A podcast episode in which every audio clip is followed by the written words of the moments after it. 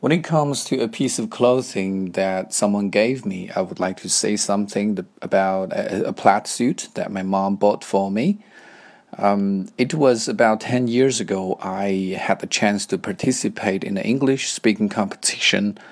It was a national one, very big, and all of the contestants had to wear a piece of formal clothes on the stage.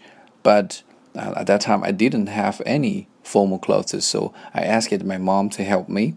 So one day, my mom took me to the local shop and uh, to to pick a suit for me. And but as soon as I approached the shop, I was attracted by a plaid suit in the exhibition window. So uh, when I entered this shop, I asked the clerk to give me my size.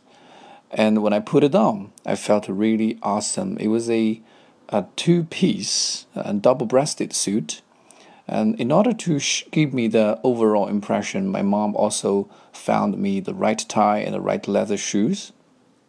And uh, I felt really awesome wearing those clothes.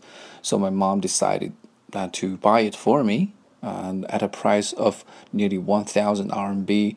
It was a quite expensive uh, piece of clothing, but it turned out to be very, uh, very good investment because that suit really gave me some magic power in the competition. And when I stood on the on the podium and spoke to an audience of over 1,000 people, I was not nervous at all. It somehow gave me a lot of confidence and composure, and I nailed the competition.